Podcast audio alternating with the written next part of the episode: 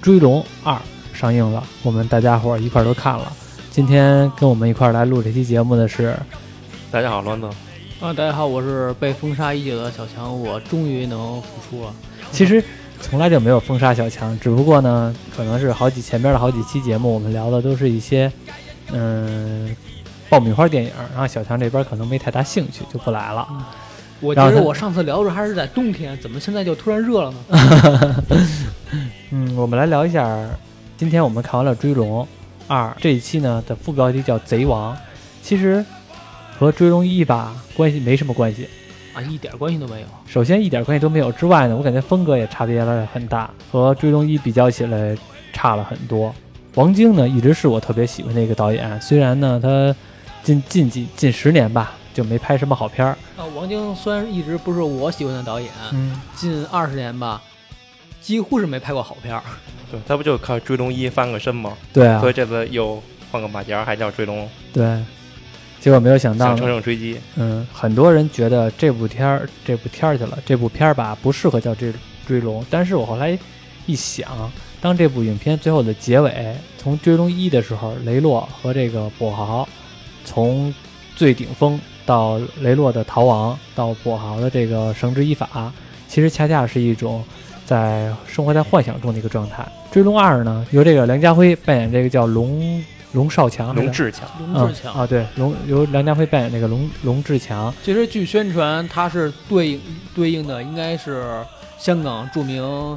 大富豪张子强。嗯，不是不是去宣传，他肯定是 嗯，但是其实故事里边，其实张子强干的任何事儿，他都没有映射到。也前面给你介绍了点张子强这个出山，就是很快的，大概也就是五六分钟。那个你想他那个到最后，这个张子强在过山车上一会儿忽高忽下的，恰恰是可能映射这个追龙的这个词语置换嘛，一下儿到达了顶峰，一下儿一下儿又到达了低谷，最后被绳之以法枪毙。但如果你非要用这么去硬套追龙的话，那似乎随便挑出一部电影都能去套追龙这个词儿。对啊，他们就是 就是想做个系列吧。嗯，其强实行嗯跟追龙没什么关系，强行给他圆谎，都是香港那些枭雄嘛，属于这样的系列。其实我是觉得，如果他追龙二弱，应该怎么拍呢？嗯嗯，因为追龙一它讲的是当时现现实的香港，嗯，当时六七十年代的时候，两大枭雄，嗯，雷洛和这个跛豪，呃，真正应该是吕乐。对，吕乐探长，嗯，嗯如果他既然是想讲张子强的事儿呢，应该就是香港九七回归之前，嗯也就是八十年代末至九十年代初这段时期。嗯，这段时间其实这是这港英政府哦，应该是把八十年代末至九十年代末这嗯十多年的事儿。嗯，这段时间其实是香港经济是最乱，而且也是最繁华的时代，因为是港英政府，因为那嗯准个备交接，对准备交接仪式的状态，因为那个时代，嗯、比如说像张自强他们，他们始终都想在大陆接管香港之前再捞最后一笔。嗯嗯所以，如果按当年的这段时期，应该是讲张自强跟叶继欢嗯这两个香港两大悍匪的事儿，嗯但其实没没有，完全让我失望。嗯，我其实我也挺失望的，但是呢，跟怎么比和追龙比一比肯定失望，但是你要和王晶的未来警察比呢，你和王晶的那个那个呃澳门风云三，嗯，还有和澳门风云一其实还行，其实我是愤怒在哪一点啊？嗯如果说你想拍一个警匪片儿，猫捉老鼠的这种肥皂剧，嗯那你完全可以随便起个名儿，你嗯，没必要去套“追龙”这个词儿，嗯我觉得你给起一个，你给起一个，那就叫猫捉老鼠吧。嗯让老 鼠。你要是单独想起别的名儿的话，那你宣传的时候你就嗯不要再叫张子强，你新闻宣传就不要再提这件事儿了。不行啊， 他就是就用那原型嘛，对啊他就是用那原型啊，借他他的为什么故不事不改编嘛能提啊？对他肯定得提。你看，他也给你介绍了前边张子强的出山，也就是说他绑架了著名的中国首富李嘉诚的儿子，还有中当时香港第二大首富嗯，啊，郭炳湘，嗯，然后他的故事呢，其实并不是张子强当时成为呃十亿富豪这两嗯大，他讲的是他最后的一段时期，对，当时他准备绑架澳门第一大富豪嗯，这个何鸿燊，何鸿燊。嗯，我们来系统讲一下这部电影。其实刚开始的时候，这部电影伴随着《我是愤怒》这首歌出现的时候，这段其实我看着挺燃的， 《追龙一》其实就回顾了两个镜头，对。但是嗯其实那种感觉已经出来了，对，跛豪的权杖和雷洛的背影，嗯全都是能把这个氛围一下给烘托起来了。嗯，然后呢，又简单介绍了一下这个张绑继架李嘉诚，对张子强绑架李嘉诚的一个当时的状态。嗯，然后呢，包括这包括、把第二大富豪塞进笼子里边儿，对这个状态呢，其实都已经还原了一下。但是我怀疑可能是因为，嗯，不太能讲这些东西，所以他选择一个第三个策划绑架何鸿何鸿燊，但是没成功。其实真正事情是，当时他确实是计划了对绑架啊，对，嗯，何鸿燊，但是没有实施，嗯，所以他这段实施的过程其实也是假的。嗯，前两个是成功了，我们不能接受这个人成功，你懂我意思吧？明白。啊，对吧？但其实你也懂我了吧？是你也懂我意思吧我？不懂，啊，你不懂，你不懂，我也不给你解释了。 其实 确实有点危我特别险。失望是在哪一点？因为就是包括那段历史吧，可能是按理说当时经历过的人已经死去一半儿了。嗯就比如说第二大富豪，嗯我记得可能是去年一去世了。嗯嗯然后当年，呃，叶继欢，也就是张子强，他心目中的大哥应该是一七年，嗯，因为为肺癌也死了。对死在监狱里了。对，啊所以当年经历过那些事儿的主要人物死了很多了。嗯然后如果再没有什么香港人去再去讲的话，可能这些事儿会被遗忘的。嗯，不会，短期之内不会，至少我们还知道。短期之内不会，因为你想，就是这个是前年还是什么时候？那个树大树大招风。树大招风，其实，哎，其实想想，我都特别想聊《树大招风》这、嗯，这电影。没事儿，那什么这样吧，咱们也别没什么要聊了，因为咱们先可以先不聊电影，咱们先聊聊这个张子强的事迹嗯，啊、因为有的人可能知道，但是有的人可能不知道，但是我觉得故事挺精彩的，咱们系统的聊一下。嗯其实张子强他并不是香港人，嗯他是在自己四岁的时候嗯跟着自己父亲偷渡到香港的。嗯，老家最早是广西玉林的，嗯定居到香港之后呢，就是有狗肉节那地方，啊对对吧？对，广西玉林狗肉节肯定特别出名嘛。对，他爸到香港之后呢，是开了家凉茶铺，什么坡？凉茶哦，凉茶铺啊，广嗯其东实那是个广州特有了一种解暑的，嗯我知道一种茶。嗯，以前我喝过，其实跟那个藿香正气似的是吗？啊，它可能味儿口特味儿别不一样，现在有不同的口味。但是确实特别解暑。嗯然后张子强呢，跟开始跟他爸开凉茶铺，后来又跟着别人去学裁缝。其实这人从小就没接受到一个正常的良好教育，嗯所以十二岁的时候就开始做些小偷小摸的活动，嗯慢慢就加入黑社会。嗯，到十六岁的时候呢，就经常是警察局的，常客了。对老炮儿了，十六岁就是老炮儿了。对。 这人呢，他属于那种心浮气躁的。你像对，那个年代的香港，挣快钱，对，对，在他眼中就是挣快钱。而且他挣快钱已经到什么地步了？他已经看不起市面上黑社会了。那个年代来说，香港有新义安，对，呃，你像当年红土门，豪的一群十四 K、和盛和嗯，这样的四大家族，他都看不上。他感觉那些人怎么做吧，都是一群生意人，黑社会到到达了顶峰，就是就是几乎就是生意了。所以他呢就觉得我自己应该挣快钱。后来他看到一个人的事迹，就特别羡慕。越喜欢，对，叶继欢端着 AK 四七在街上扫射，对，那个那个是，其实就是叶继欢，就是香港的一个著名的悍匪。他基其本实上八几年的时候就已经开始抢劫香港各大银行，对啊，不是银行，是各大那个那个珠宝行。嗯，因为可能啊，我们大陆这边儿对“贼”这个词吧，和香港的“贼”这个词概念不太一样。像比如说张子强，香港人会说他“贼王”，但是咱们理解的“贼”是什么呢？偷东西小偷的小，摸嗯的，小偷东西的才叫贼。对，其实，在他们眼中，就是这种大悍匪依然是贼。嗯，像叶继欢这种的，如果要是我们我们这边的人形容他，绝对是就是一悍匪。因为像叶继欢，他为什么会成名在 AK 四七上呢？嗯因为在早些年来说，比如说像香港的神港骑兵，嗯，那些号称是曾经曾经在大大陆的武斗过的，对，然后文革结束之后去香港去抢劫。那个年代，神港骑兵他们用的都是刀啊、嗯手枪啊这些。嗯叶继欢是第一个敢在当街用重型武器，嗯冲锋枪、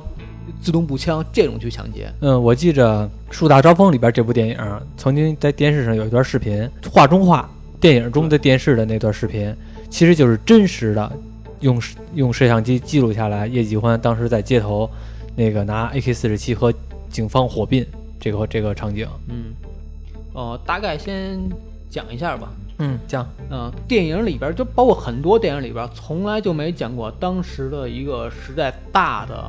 背景，也就是比如说黑社会当时的一个构成啊，嗯还有张子强或叶举欢他们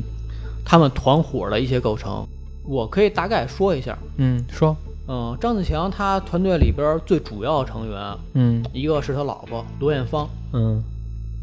其次是他的二号人物军师胡继书，嗯，胡继书， 对，那个罗艳芳是什么呢？是张子强，他当时参加一些抢劫什么的。总策划人，总参谋长。对，他是张子强，比如说他九十年代初的时候抢劫一些，当年他抢劫劳力士，然后他老婆的时候其实是当内线，然后画了押运图，最后他们抢的劳力士押运车。啊，包括九一年的时候，他们抢劫一个保安公司运钞车，嗯，他老婆当年是保安公司的一个职员，里应外合，对他老婆做内线。嗯然后我刚刚说的像胡继书这人儿是他们的军师，就包括呃九八年的时候，嗯他们从大陆做了八百吨的炸药，就是胡继书带头做的，呃，你是指做的是指，是带头做炸药。我是指他做炸药是指他是买的还是说他自己做的？呃，他是在大陆这边儿找了加工厂去做炸药，啊然后运到香港。啊，那阵儿因为管控都不太严格。嗯，你要说现在的话，甭说八百吨了，你有八，你有八十吨炮了，你试试，是 吧？ 对吧？包括还有一个人，这始终是一个神秘人物，到现在也不知道。嗯呃，有些报道里边说这叫 A 先生，这人是他们的最终一个洗钱一个大亨，也就是当年嗯张、销赃的，对当年张自强抢了几十亿的港币，嗯全都被他销赃掉了，嗯，呃，也就是帮他们洗钱。让他洗干净了。对，就是可以看一下，就是张子强他们团队呢，其实是以以谋为主，嗯因为从策划到销赃这一系列步步为营。嗯但是他们最开始的他们团队缺什么呢？缺勇。嗯，那张子强就开始了。张子强就是那种浑人啊，呃，不是，他是特别聪明的一个对人，他不能自己涌进来，没命怎么办啊？他是特别聪明的人。虽然每次抢劫，就比如说当年九十年代他们抢劫劳力士，他们是一枪没发，只是嗯吓唬了一下，就把所有劳力士抢走了。当时价值是整个运钞车价值是三千万，嗯三千万港币。对。后来他们抢劫保安公司，嗯，因为走漏了一些蛛丝马迹，张子强被判了十八年，他老婆被释放了。嗯但是就因为他入狱这几年当中认识了叶继欢的手下，嗯哼，经过手下他的偶像，对，终于见到了自己心目当中的大哥对叶继欢。但其实入狱之后，他媳妇儿帮他在外边打点各种关系，嗯请香港最好的律师，最后只判了三年，结果判三年还不要紧，而且还反告了当时香港警察一顿，嗯哼说是香港警察严刑逼供，嗯里面的所有的资料全都是假的。出来的时候，香港警察赔了他，又单独赔了他八百万。啊，虽然他判了三年，但是这场这场法律上的争斗嗯完全是张子强胜利。对，我记着在以前的时候，是我小的时候看过我们大陆拍的电视剧，嗯就是《插翅难逃》，好像那个电视剧是四十集。其实呢，呃，记录的很详细，其中呢就清楚的演演到了那个这个张子强因为进监狱，然后呢最后呢又无罪释放的一个状态，非常狂妄，啊，太嚣张了。对，当着媒体依然嘻嘻哈哈的这么一个状态。当年他老婆就是组织一个媒体团嗯，去进行报道，对解解救张子强，对而且他们不光把张子强解救出来之后，还花重金去解救叶菊欢的手下。其实他解救出来之后，因为民众的情况是什么样呢？因为这么一个大犯罪者，然后本来已经进去心安了，结果后来他突然又给放出来，在整个香港的民众心中是什么一个状态啊？当年你看，现在很多报道都说啊，当年的这个港英政府的法律吧有有问题是有问题，啊，所以那个年代很多人就开始不太相信港英政府的这些法律制度了，嗯，因为他们制度是无论怎么样，我必须是证据确凿之后，我才能判定这个人有问题，嗯，但证据少一点儿，这个人可能就会钻法律的空子。他那边是属于我有一百条证据能判定这个人是犯罪，但是其中有一条不合理的证据没有犯就罪能的，够被推翻的，对，前面那一百条都有可能被推翻。就包括当年他入狱，其实是因为当时其中运钞车的司机认出认出了他当时这张脸，也就是有人证，嗯但是没有物证，嗯物证只有警察抄出来他们当时他好像车中的几十万的港币，嗯只是作为拿这个作为物证，所以当时证据不足被释放的。嗯张子强被抓之后，他只要求一点，就是我是作为香港人，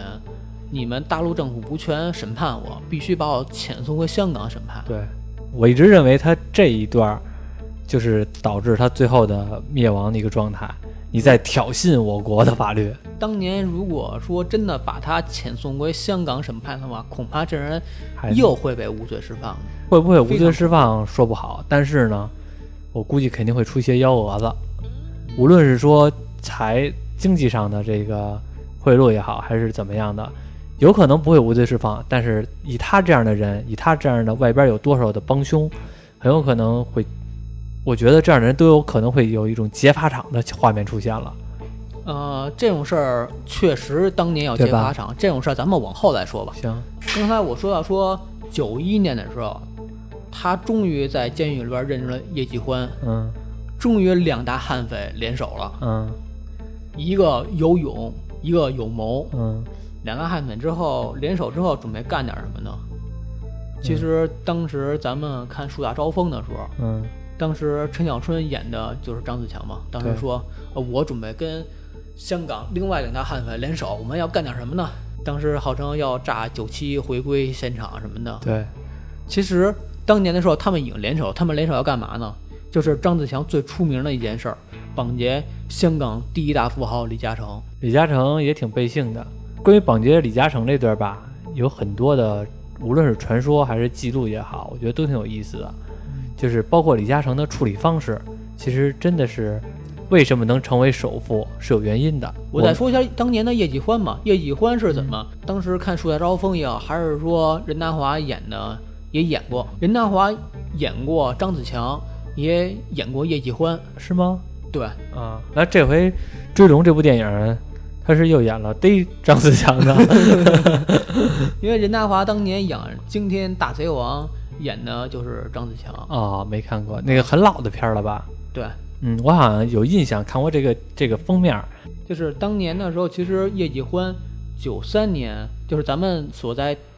电视上看到张子强真实作案场景，端着 AK 四七在街上扫射那个。嗯嗯，那是当年叶继叶继欢欢九三年的时候对，行凶的，而且那次抢劫完之后，跟树大招风的故事很像。嗯，抢劫完之后，偷渡到大陆，嗯开始做生意他 了。开始做生 意，想洗白。嗯他也不是想洗白，他他是发现吧，你屁老是这么打打杀杀的，说句实话，挣不了多少钱，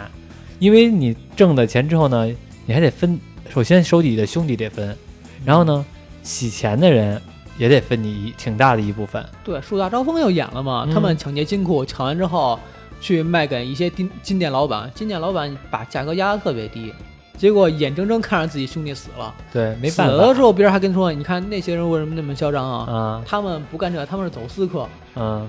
后来 走觉私彩电的。对，结果结果想那什么了，干嘛不直接抢那金店老板 啊？那不关是键你抢之后，你得有抢人销赃，嗯你得有销赃啊，你你不能直接的像回到了清朝啊，哎嗯，那个给你二两黄金， 你给我买点菜去，对不能这样买东西、啊，你不能抢完一个金店，拿着金子你存银行去。 叶继欢当年九三年的时候逃到香港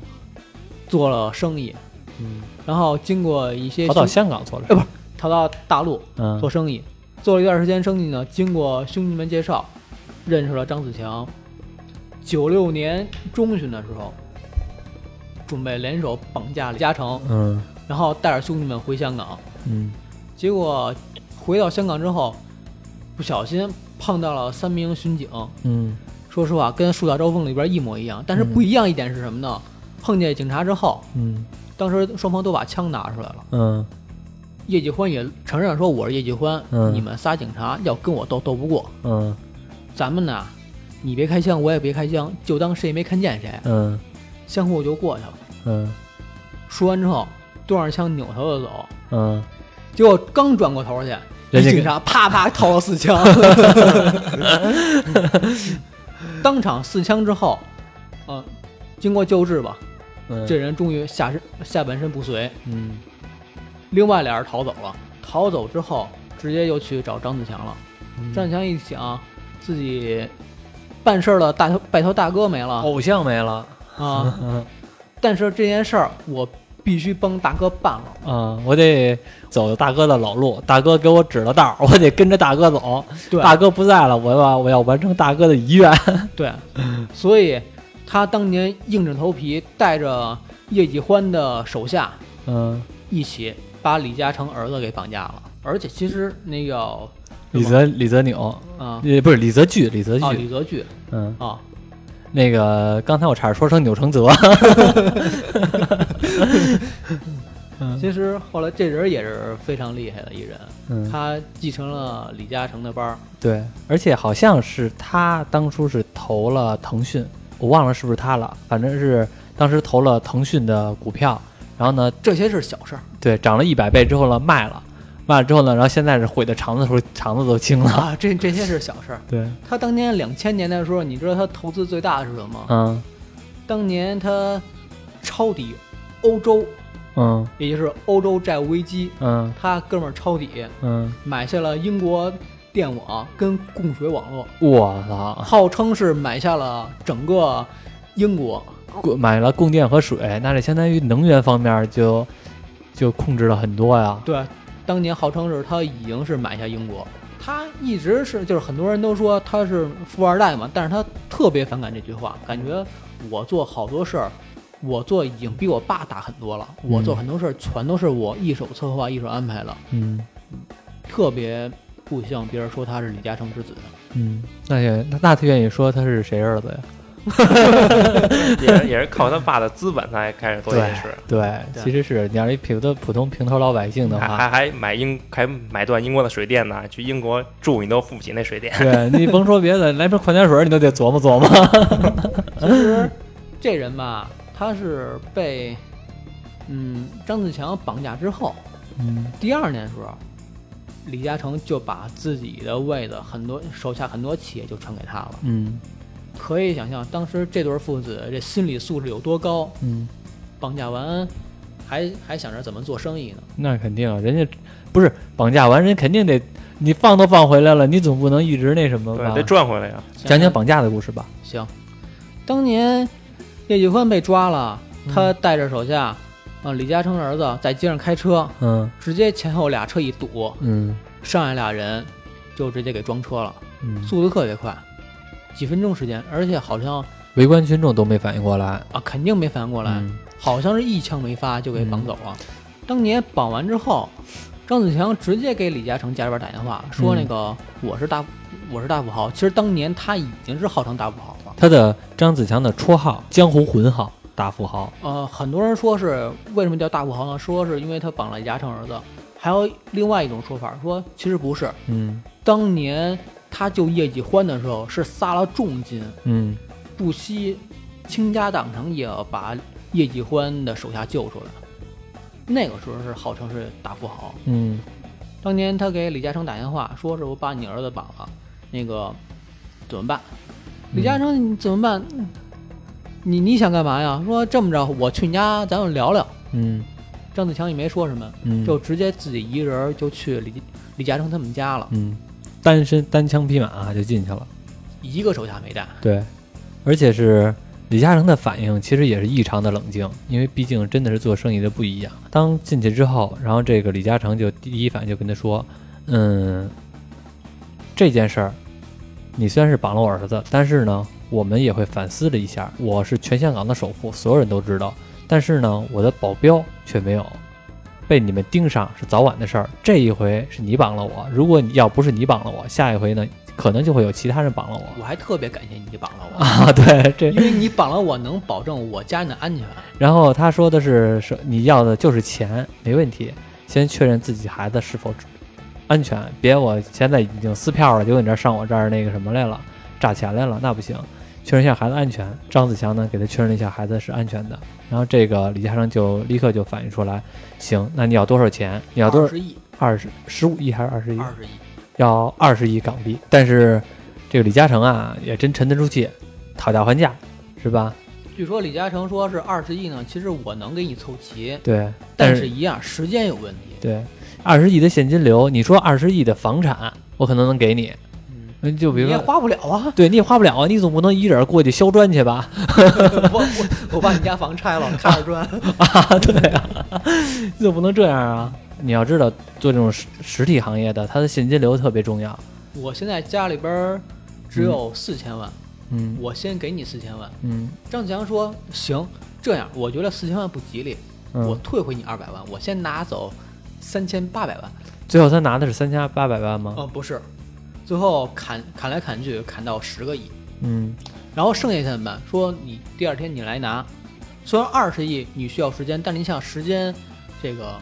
是有问题的，嗯，万一时间拖长夜长梦多，对，我现在最多能给你十个亿，你先拿走这四千万，嗯你第二天来我这儿取另外的钱。第二天张子强再去的时候，李嘉诚已经给他准备一车，车里面已经装满了钱，嗯，他就直自己直接开着车就走了。很有名的一个画面就是张子强开着黄色的兰博基尼，然后呢《树，大招风》里边特别炫的一个镜头，二十亿的现金，你先别说港币，它那个票大是吧？你就说十亿的人民币，你你一个人搬得动吗？对吧？所以得需要李嘉诚帮你装车呀。我觉得我能搬得动。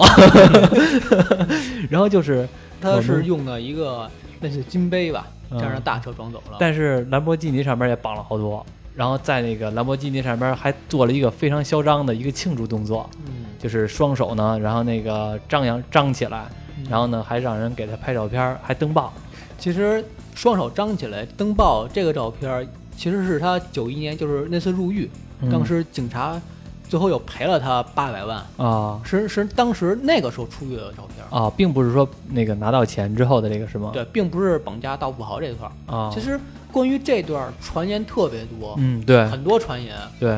嗯现在因为就是因为船员特别多，而且呢，很多的媒体吧也在大肆的渲染，所以我们有的时候吧，他们都是对的，但是呢，究竟哪个是完全对的，可能不知道。他们有可能觉得这这段故事放在这个故事上更加的有有噱头，这回放到这个地方上。就比如咱们看电影里边儿《树大招风》什么的，嗯、当时张子强撕李嘉诚下手下的耳朵啊，嗯嗯怎么凶凶极恶，把李嘉诚吓得怎么样？其实很多传说不是的，嗯，当年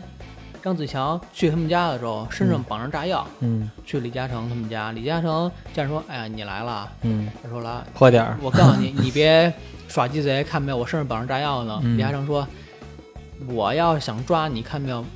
外边警察、记者都在我家门口堵着呢。嗯我要想抓你，随时都能抓你。嗯但是我知道我这儿错了，嗯为什么呢？我确实在生生意场上得罪很多人，嗯我也知道其实是那些人嗯背后使了绊儿，嗯想想教训教训我，嗯，所以我认错，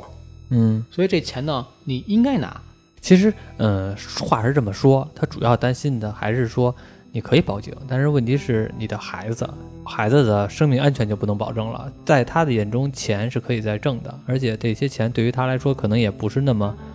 像咱们普通人那么拮据。所以说呢李嘉，诚保住命是指安全。后来有记者采访李嘉诚嘛，说那些钱啊，十亿现金没了，你心疼不心疼？李嘉诚说我不心疼啊，为什么？因为世界上这个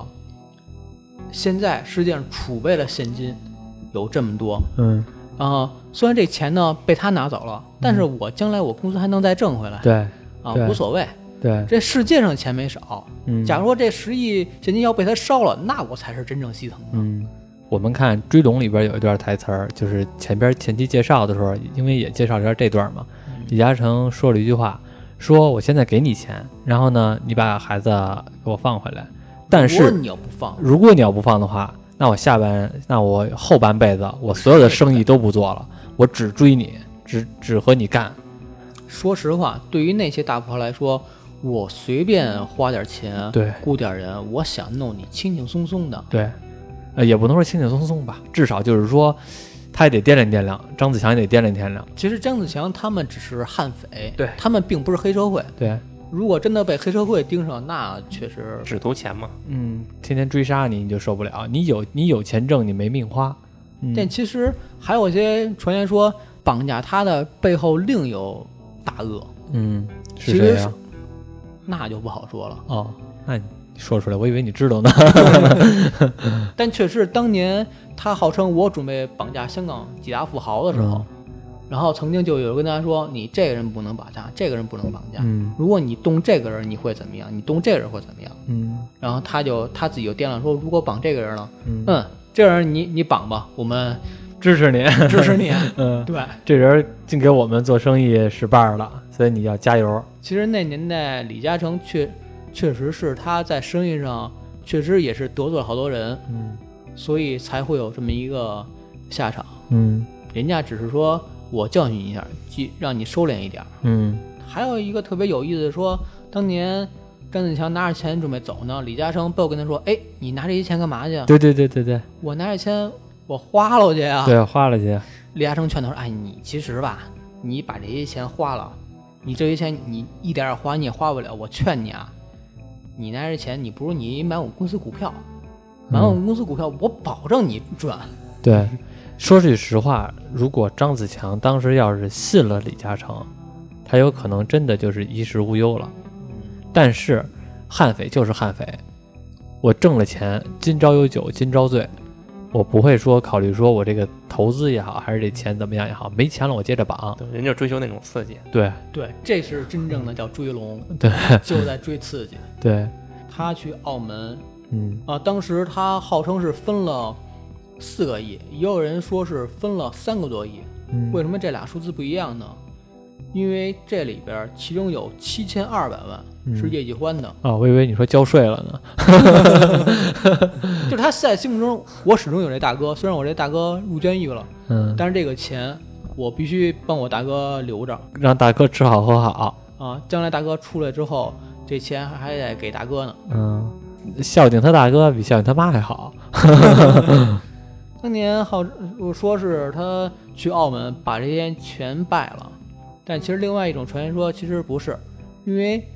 赌场大家都知道，虽然那些是一个娱乐场所，但它很重要的一个它是一个很重要的一个金融体系，嗯，它最大的还有另外一个最大作用是帮助洗钱，对，也就是说我这钱我假装的我在这儿输了，嗯。但其实这些钱会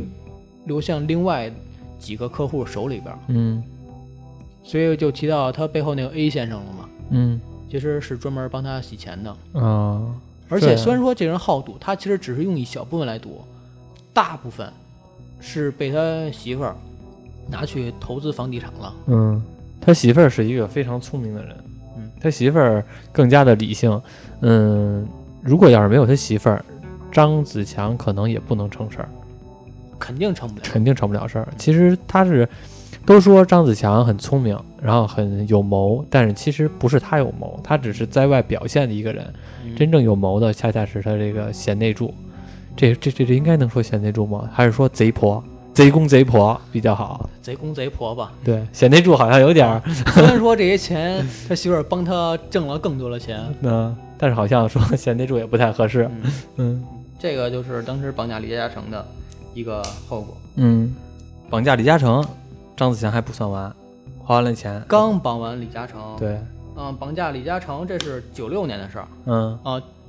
警察想着他拿着十亿走了，那这人肯定就消失了嘛，对最起码你得消失几年吧。对，结果第二年他就开始绑架当时香港的第二第二大首，富，嗯，比如《树大招风》里郭炳湘，嗯，《树大招风》里边演的是在海边把人装箱子里边，嗯哼，从从山上往下推，对，嗯然后抱上来再接着推，嗯，哎，是吗？还是得黑社会的呀？我忘了，呃，当就是这人，他绑的就是这人。不是，我说这个画面是黑社会的还是树大招风的？我忘了。哦，对，把箱子往下推两回，那个是黑社会。对， 就就包括咱们今天看《追龙》也是，把他卷龙的装脸，铁笼子里边儿泼水，嗯给他媳妇儿打电话说交十亿港币，嗯我给你数数，说我这儿没有啊，咵直接一桶水泼下去，我看你有没有。嗯，当时绑架说交了是六亿港币，六亿，绑架李嘉诚得到了十亿，嗯绑架了郭炳湘得到了六亿，嗯，一共是十六亿港币。而且九十年代的时候，郭炳湘好像他一段时间在香港的房地产收入已经超过李嘉诚了。嗯当时这六亿拿到之后，张子强自己独吞三亿，剩下的就分给他手底下的兄弟们了。那他分的也够多的，他自己分的当然很多了，不是，他说的是他给分别人分的够多的。不是人家，你得这么他想自己啊。吞一半啊。他自己推面还有一个就是什么呢？这是这是要命的事儿啊！如果他要是分的少的话，谁敢跟他卖跟他玩命啊？嗯，对吧？然后这是九七年九月的事儿，结果十月份的时候他又开始策划了，嗯，就是咱们看电影里边儿绑架澳门门赌王何澳鸿门燊赌王，何鸿燊，我们其实现在来说啊，还算比较了解。主要是因为他儿子最近出名儿，对，主要是新闻特别多。对上了最强大脑啊，或者是什么，而且是我们都知道何鸿燊有好几个姨太 太，啊就是我们男人经常哎最逗的是电影里边有一镜头说，这个，呃，何鸿燊他有呃四个老婆，嗯前大老婆干什么，二老婆干什么，嗯然后四老婆现在怀了一儿子啊，嗯，哎，你知道怀了一儿子是谁吗？就是最强大脑那个人，应该就是何猷君，好像不是，好不是像吗不是，我我也忘九了，啊七年的事儿，我也忘了是不是了，反正是那有可能啊，时间差不多。是吗？时间哎差我不多。忘了，我忘了那个叫何猷君是是几几姨太的孩子了。嗯反正是现在他弄得也挺尴尬的，就那个何猷君，因为嗯他那个，嗯，我记着好像他说过他的继承问题是是有问题的。他其实是何鸿燊的第三个儿子，上边还有俩俩嗯大哥呢。而且是越大的这种家产吧，这个继承权就绝对会有问题，绝对会打仗。嗯而，且我记得查过，其实作为赌王来说，他们是怎么起家的呢？嗯他们是第一批拿到澳门赌场的经营权的，在之前的是澳门是没有赌场的，嗯当时他们拿到之后，而且是独家，嗯，也就是澳门所有的庄只能我开。嗯，行业垄断，尤其是赌这个哈人天性的一个东西。嗯，嗯，但是现在好像说澳门赌场的这个独家代理这块儿取消了，嗯很多人也都入驻澳门之后，他们家的产业也在走下坡。嗯但其实他们家不光赌场了，还包括澳门的飞机场。嗯澳门最大的银行，还有澳门的几个实业做投资非常非常大。然后那那个，因为这部《追龙》电影里边讲的就是主要绑架的是何鸿燊，对，而且是嗯，在这一部中是绑架成功了。其实事实是并没有绑架，只是策在划策划当中被警还没有还还没有实施就被逮了。嗯那这这部电影里边呢，可能就是演绎了一下，直接让他那个呃绑架成功了。但是呢，最后这个呃但是绑的方式我觉得有点扯。有点扯。这部《追龙》这部电影吧，咱再聊回来聊会儿《追龙》这部电影，就是你觉得怎么样啊？就是因为现在的网上风评分啊不是特别高，然后我个人认为呢，可能也有些点吧，真的不是特别好。但是当然也有可取之处。电影里边的每个人物都不够饱满，因为尤其是张子强这个人物，刚才咱们说的绑架李嘉诚、绑架郭炳湘，包括他出山抢劫印钞车，都没有。这些东西如果要有的话呢，这个故事呢会讲的会更好。因为大家一聊起张子强吧，对特别想看的就是我，我就想看你是怎么绑架李嘉诚的，对，就想看李嘉诚怎么着。因为他绑架李嘉诚已经是破了吉尼斯纪录 了，就从来没有人一笔赚十个亿，而且我觉得这吉尼斯纪录也挺逗的，嗯什么都能申请。嗯嗯，可能这不是申请的吧？ 啊对嗯估估计是大家四爷给评的。对，然后呢，吃面条儿，我吃一，我做一个最长的面条儿， 吉尼斯记录。嗯 然后，这部电影中，哎，如果你要是，你要是这个我要是导演啊，不是，我是说你要是这个这个李嘉诚，嗯，然后比如说过来帮帮你来了，然后那个你怎么办啊？我怎么办？嗯李嘉诚绑谁？李嘉诚，李嘉诚绑。假如李嘉说诚绑我谁是李嘉诚，嗯，有然人绑后我来，对绑绑你孩子来了，哎呀，那可能真的是除了数钱之外没别的。你会报警吗？嗯，选嗯，你呢？我不会报啊，然后呢？因为他们这这这这种人物嗯肯定都讲义气嘛。我说，那我知道你们这些人收人钱财替人消灾，我钱给你，你就以后就别动我们一家了。哎，你这知道刘德样。华演的那不部一电影定啊。对我刚才就想反驳他这一点。刘德华演那个解救吴先生对，不就是吗？那那个个是从来不会绑完之后绝对杀。绑完之后绝对撕票。你知道那个里边有一镜头说那个说你们撕票，我说撕，撕完之后呢，我们埋苹果树底下，嗯然后咵一个镜头，一个苹果树园儿。啊，然后而且是他那里边特地还说了一下那个解救吴先生那部电影，那个刘德华那个角色跟那个人说：“我知道你是绑匪，说呢我给你钱，然后呢你别撕票，然后那个什么你吃这碗饭我不看不起你，但是你要道义有道。” 对，你要你要按规矩办事儿。然后说那个，你知道香港那个谁谁谁吗？然后紧接着那个绑匪立刻就回了一句：“你别跟我提他，我知道他，我就我觉得他就是一个傻叉儿，啊、他为什么被逮，就是因为这样，所以他就属于那种我没有什么的道理可讲，我拿到钱我就立刻撕票，不拿到钱我都有可能撕票，反正我拿不拿着钱我都撕票，嗯，啊、这种人就实在是太混了。对，按理说你确实是道有道嘛，因为嗯，也没有，我我我和你的看法不一样。他都做这碗，他都吃这碗饭了，他有什么道义有道的呀？道义有道是我们文娱作品赋予它的一个更美好的一个词语，但是其实它就是贼对，他就是像什么道圣，啊。哎劫富还是济贫。还是应该道有道吧。对，当然了，我我们如果希望是就是，哪怕你拿不到钱，你该放人还是放人嘛。，对，这是无奈之举，这是我们碰到这种事儿无奈之举，就是觉得希望你会放人，而且也是，嗯，至少比不放人的要强。但是其实按道理来说的话，他要是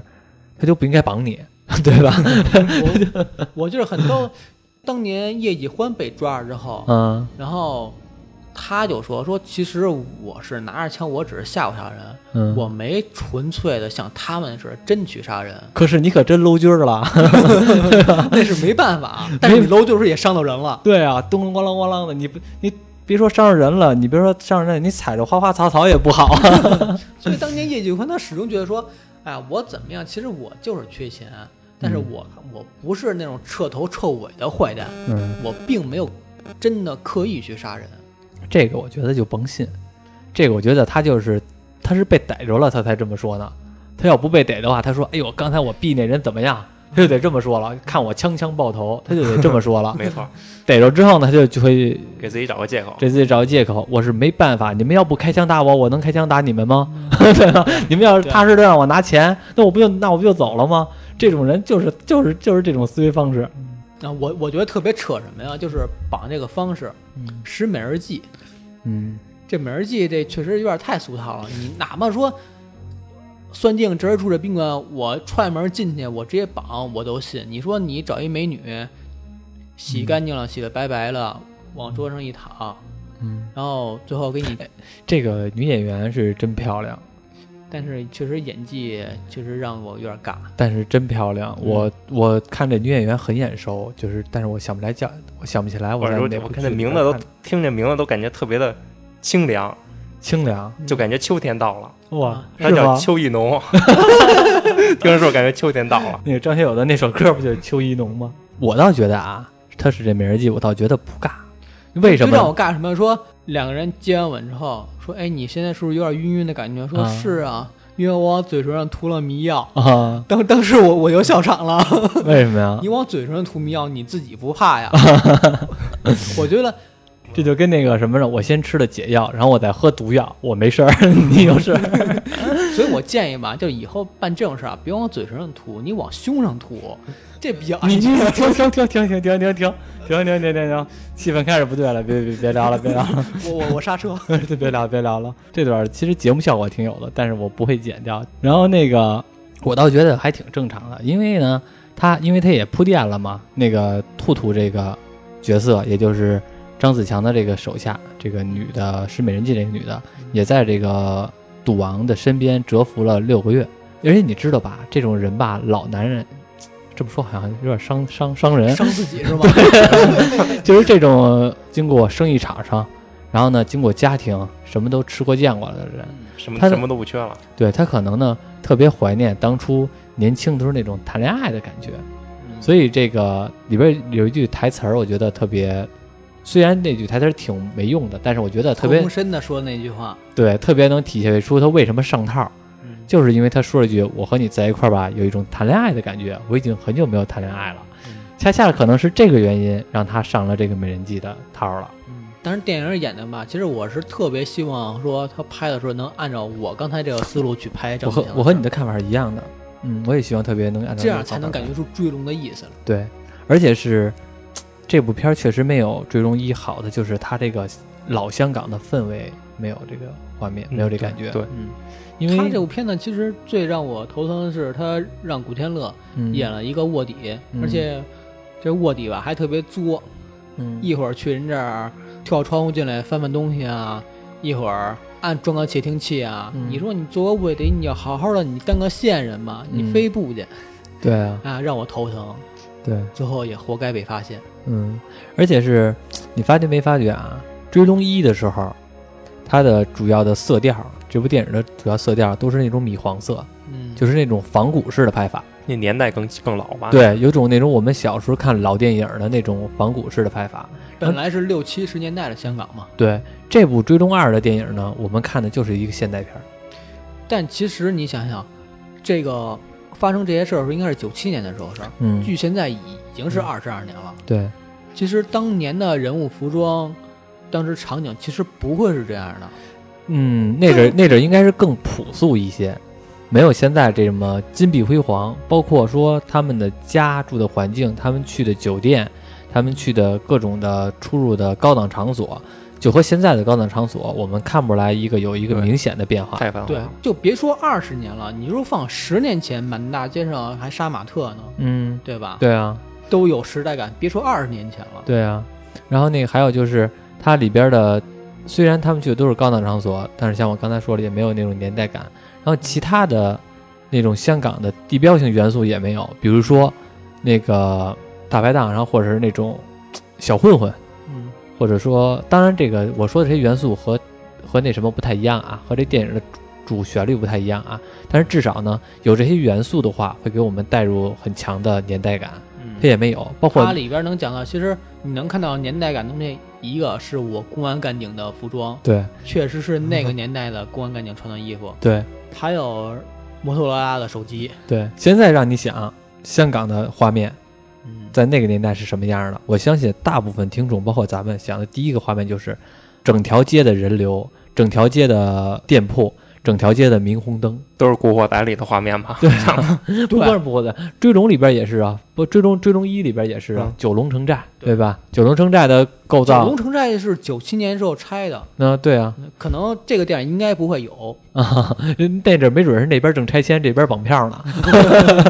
但是你想，如果有那个年代的话，应该是《古惑仔》里边那种形象，对比如说有人穿着渔网似的背心儿在街上晃，嗯，那个是有点太 low 逼 了。其实，其实你想，九十年代，其实你在回忆《古惑仔》里边，当年香港穿的服装确实是有时候很 low。对，是很 low，就是杀马特嘛。对，关键他们都大大富豪有钱了，不出入那种那也不是低层啊，那个就是就是混大混众们场子追求了嘛，大金链子、大金表，嗯，你看那个《追踪力一》里边儿，他们开的车，嗯，他们开的车是那种无论是虎头大奔也好，还是那种高档的车也好，都是很有年代感的。然后包括跛甄豪子拿丹的头型，对甄子丹的头型，跛豪甄子丹的权杖，嗯，那个豹子那个权杖，然后整个的色调都是发偏暗的，就是那种香港夜生活的状态，对，被这个金钱和奢靡给弥漫的一个城市。其实你要说《追龙一》吧，其实现在想起来，但是那个是香港七十年代，嗯、当时他们最后那些有点像香港九十年代的状态了。对，嗯，只因为可能给我们印象中，我们的香港就是那样，我们看到的电影中的印象就是那样。嗯，最后这个结果是什么样啊？最后这个叶继欢，刚才咱们聊了点电影这些感受，咱们再聊回来，这叶继欢和张子强最后的结尾是什么样啊？我接着说啊，行当年张子强绑澳门首富没绑成功，嗯，紧接着他要绑另另外一个人，谁呢？香港政务司司长陈方安吧，嗯这人他想绑架他干嘛呢？用他人用这个人做人质去交换，去交换叶继欢。嗯，哦，他想到最后他都没说，就是叶继欢我不管他，都要到最后他都要救叶继欢，对，各种办法都要想把这个他的偶像叶继欢给救出来。嗯，然后呢，救出来之后呢，想共谋大事。对。结果这次绑架又失败了，被警方侦破。幸好他没真的救出来。如果要是救出来的话，你想香港这个叶继欢这么一个当街和警方火并的一个悍匪，再但加你想上，这时候的叶继欢他已经下半身残疾了，嗯，那就坐着轮椅火并 去，跟火箭似的，坐一轮椅上双持 AK，跟游戏的火星似的，坐着轮椅跟一打。啊，对啊，坐着轮椅叮铃咣啷当啷啷的，那多狠啊！那这又能上新闻了。这次绑架失败之后，他还没死心，嗯剩下的事儿可能就是后来大家知道的，也就是张子强他的二号人物，那个胡继书跑大陆嗯购置八百公斤炸药和雷管儿，嗯，要劫法场。对劫法场。据说当年的时候，炸药已经运回香港了。嗯最后结果是这个人被我大陆警方抓获了，，被你大陆警方抓获，被我大陆警方抓获了，被我国大陆警方抓获了。说的义正言辞一点儿。然后炸药呢是被香港飞虎队截获，啊在一个工厂里边儿 哦截获一辆八百公斤炸药。哦，然后八百，公斤炸药，什么概念？啊我觉得能能堆堆一楼里边儿，八百公斤炸药的话，反正你就想泡反着正吧反正八碗家估计能给装满了。装你们家肯定是绰绰有余的，嗯因为你还不知道这炸药干嘛呢。嗯，对。算了，我操，这段好像说的有点危险。后来张子强呢是在好像是在深圳的时候吧，嗯过关的时候嗯被我公安警官嗯缉拿归案。嗯，逮这种悍匪还是得我们公安才行，因为只有我们公安人员呢，他的权力足够大，他呢，嗯，说句不好听的，就是说，我知道你犯罪，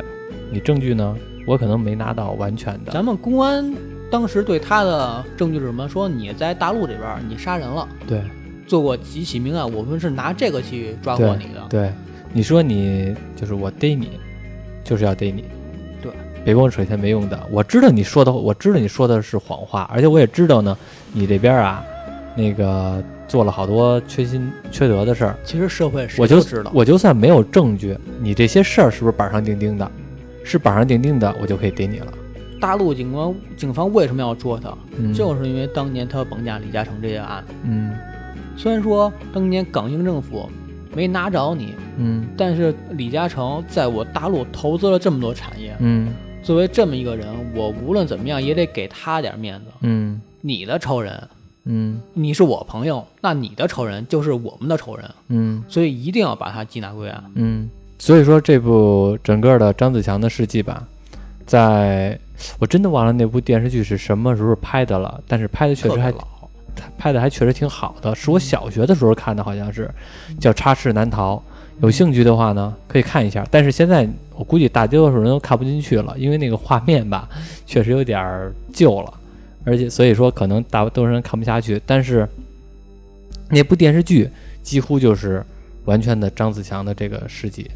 嗯那里边电视剧是叫张世豪，但是其实就是张子强。嗯而且呢，最后呢也是被我国大陆公安拿下，一个他的罪恶的一生吧，画了一个完美的句号，嗯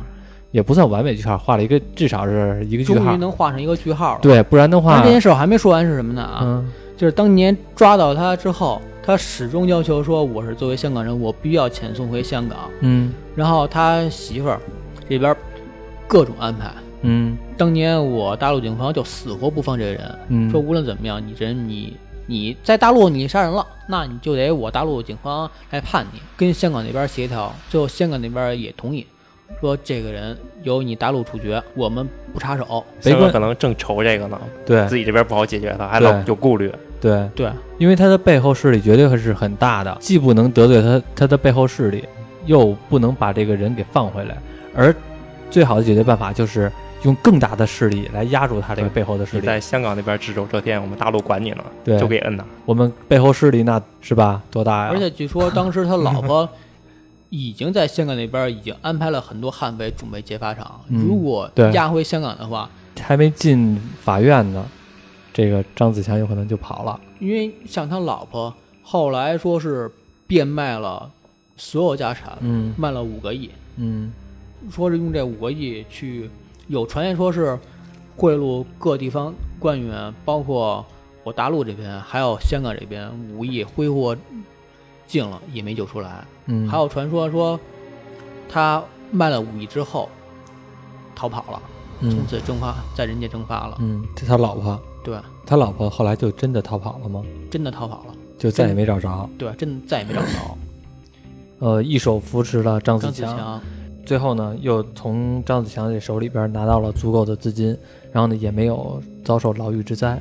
嗯，这张子强他有后代吗？没有没有没有没有没有。其实叶继欢是有的，李继欢是有后孩子的，是吗？对，叶继欢孩子是在我清华大学已经毕业了，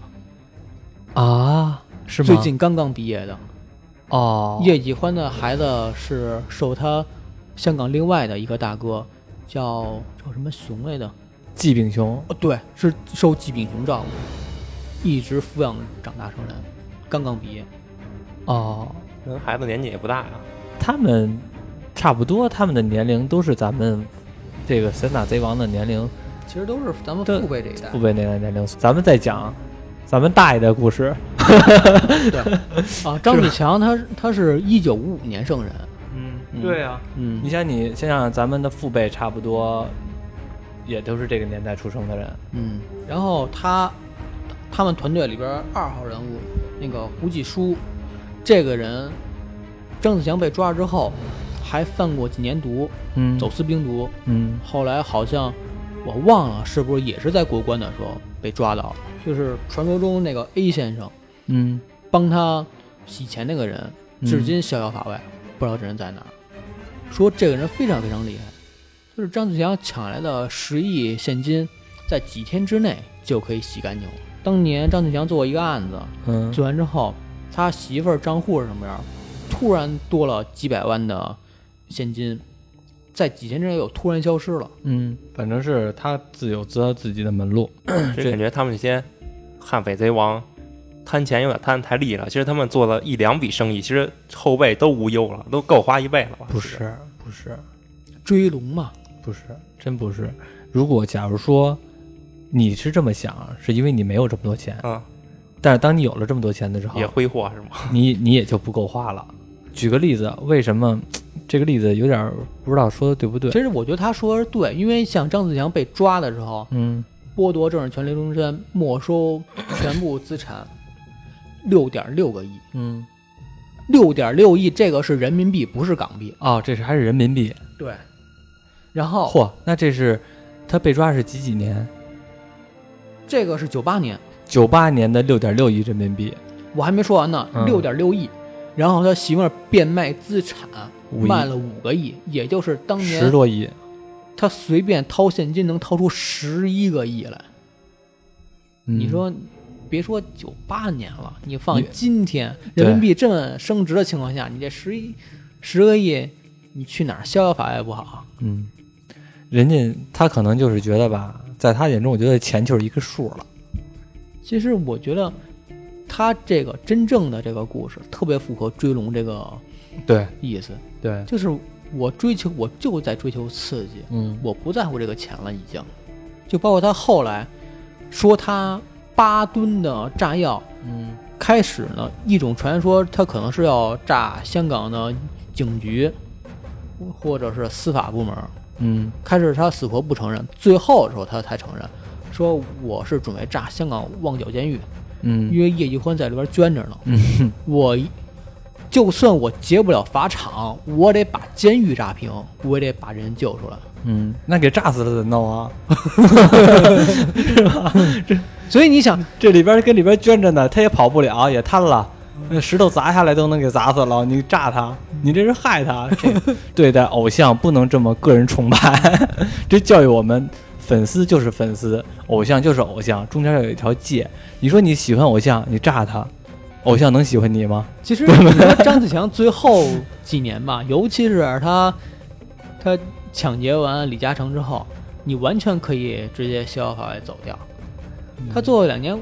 我感觉他就是我在抢任何人，我在劫任何人，我都是想救叶继欢。嗯，这一期呢，跟我们我们聊了也挺多的事儿，而且我个人感觉啊，这一期呢是尺度比较大的一期了。这个是我心目当中《追龙二》应该拍的样子。但是，那这《追龙二》，你觉得你打多少分啊？这个《追龙二》如果我拍，那肯定十分啊不是，五分满分儿。五分满分，你打打十分儿？啊不是他说他要拍的话，哦他打十分。那问题不是你拍啊对呀嗯呀，，现在看完的这部啊，看完这，我其实如果真的十分满分了，我也我最多只能打三分。才三太分儿。啊苛刻如了。果 未来你比未来警察还低啊呀。说实话，如果说他换个名字，嗯然后新闻上不拿张子强这个人做噱头的话，我我能给五分儿，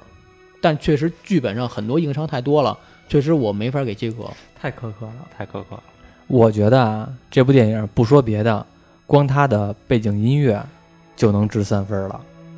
所以我给五分啊。啊，你的意思是拿这当音乐片看的是吗？ 不是真的，就是这部片儿，这部这部片儿去了。这部片儿吧，我真觉得王晶有时候对音乐的审美和对画面的审美是有的，而且还挺高的。但是呢，真的是有时候不知道他是怎么想的，可能是不好好拍，或者说是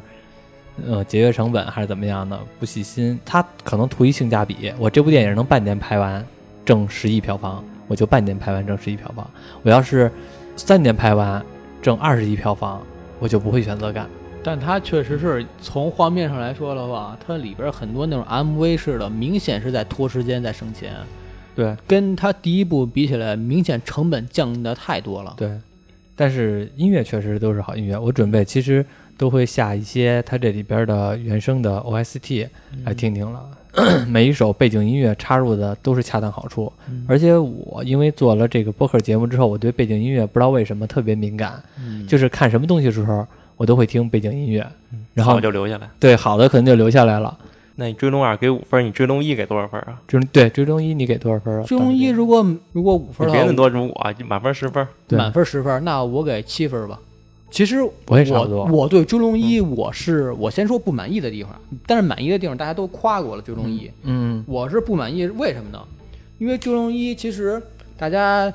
讲吕乐和这个跛豪的事儿，嗯那对标的就应该是电影《跛豪》跟《五一探长雷洛传》对对标这两部片子。对这两部片子很重要一点是，他们表现的是两个人的成长史，嗯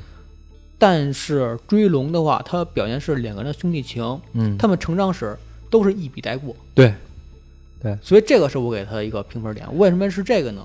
因为其实，呃，如果你想拍一个史诗传记，你肯定是在讲这人一个成长史，尤其是像吕乐跟跛豪这两个人。嗯你像吕乐从一个小探员一点儿一点儿成长起来，嗯中间有那些英籍的呃警长啊，嗯还有各种麻烦，嗯，最后他成长起来非常困难。这些这人， 你就想他的成长经历就是一部电影，对啊，所以有《五一探长》这洛传嘛，对，那跛豪他更不容易了，嗯，他是来到香港一个偷渡客，嗯他是从九龙城寨里边儿嗯，住过龙屋的人，九龙城寨就是香港的一个贫民窟， 操，这贫民窟仨字儿都想不起来了，嗯，那个九龙城寨是全世界最有名的贫民窟 之一还有一个就是巴西 啊，巴西旅游人都肯定赶不上，啊，巴巴西的贫民窟赶不上吗？绝对赶不上。但是巴西的贫民窟面积大呀，然后还有就是印度我啊，们的我们的面积小，小到里面住人特别多，嗯，而且我们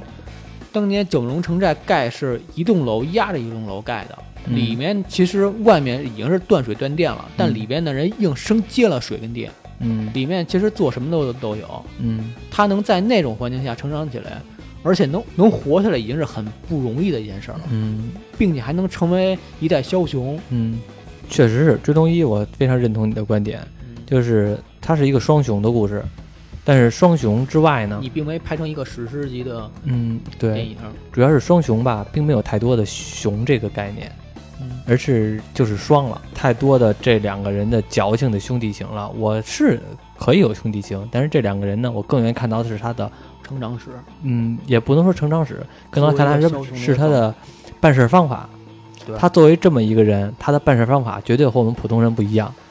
他的办事方法，要不然就狠，要不然就阴，要不然就思维方式比较的聪明。但是呢，更多的就是一一直在想的是，当时我怎么让你一条腿，我怎么对你的，，对，你怎么对我的？现在你怎么对我？然后呢，我们遇到困难了之后呢，我们的办事方法呢有什么冲突？嗯就是这样一个状态矫，情了。对，有点矫情了。这也是我觉得，但是我和你的看法一样，我要是给追踪一评分的话，我也会评七分，或者说七分更高一点一点点，因为我觉得至少是王晶导演给一个辛苦分儿吧，因为我也我也确实挺喜欢王晶的电影，只不过最近这几年，最近这十年吧，都是几乎都是失望的。呃细想想，当初王晶在九十年代初拍的那些电影，再想想现在的电影，有一点儿不敢相信是一个人拍的东西。其实只有追，龙一，只有只有追龙一让我感觉到了那个王晶还是那个王晶。其实我真觉得，其实很重要一个原因是因为，真的是因为现在大众的口味变刁了。嗯，对，这因倒为是。以前的香港电影的话，其实那种屎尿屁穿杂起来，你会一个笑，但问题你真的现在你搬到荧幕上，观众就不会觉得那些有意思了。嗯，有可能。目前来说，这么多导演北上，也只有王晶还在坚持着想去拍老式的港片儿。确实，他这种坚持没有很啊不容，易除了他还有别人啊，杜琪峰啊，杜琪峰你，但是他没北上。杜琪杜琪峰他绝对他不是传统的港式电影的人，嗯，嗯，但是他的电影的银河映像的风格是几几乎是独一份儿的。对，他是特立独行的一个导演，而且嗯他的拍摄方式跟那些港片儿是完全不一样的。嗯，但是还是我还是不认同你啊，还是有不少的导演，像比如说庄文强，嗯是？吧？麦兆辉，然后什么《窃听风云》，然后或者是什么《反贪风暴》这种电影呢，我也我们也能看到他们老都在一点点去来北上，对，大陆的文化集合确实是在这个当中吧，确实有些冲突的地方。嗯嗯，行。这期呢，我们来回顾了。其实我们本来只想聊追龙，但是后来呢，聊得越来越多，回顾了好多东西，包括追龙一，包括树大招风，包括后来我们对现在的香港电影的一个状态。然后呢，我觉得这一期还挺饱满的。然后呢，节目的最后，然后我们就放一首歌儿，什么歌？我也不知道什么歌儿，还没想好呢。嗯反正是听众能听见，反正我也不知道到时候会选择什么歌儿作为我们的结尾曲，行吧？好吧。行，拜拜。